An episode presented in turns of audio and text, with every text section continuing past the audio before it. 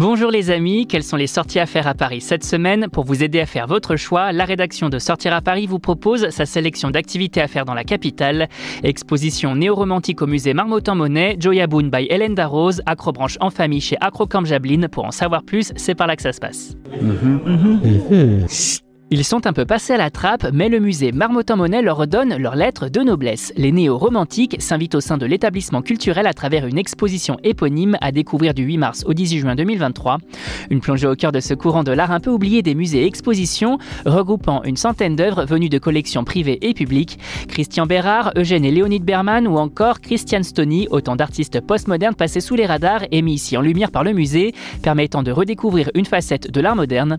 Et l'occasion d'en apprendre plus sur ce courant à travers des artistes militants pour un retour de la figure en opposition au mouvement abstrait en vogue à l'époque.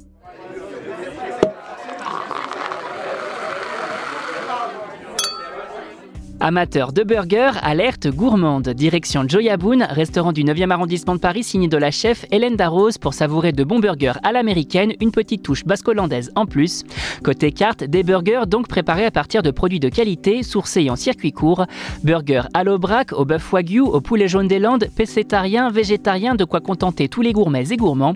À côté des burgers, la maison propose aussi des snacks pour l'apéro, comme des fried chicken ou encore des croquetas de mac and cheese, mais également des salades. Et en dessert, un beau cookie ou encore des glaces à l'italienne, bref, le spot idéal pour les gourmands.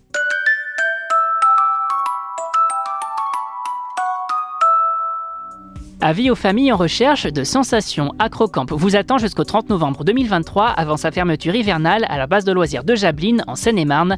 Sa particularité, ne posséder ni arbre ni branche puisque celui-ci a été construit sur une structure autoportée autour de laquelle tournent les différents parcours proposés par l'enseigne. Une expérience des plus insolites, différente des acrobranches classiques mais offrant des sensations tout à fait similaires une fois équipée dans les airs. Et pour vos événements particuliers, sachez que l'enseigne peut aussi organiser des anniversaires, des enterrements de vie de célibataires et autres team building.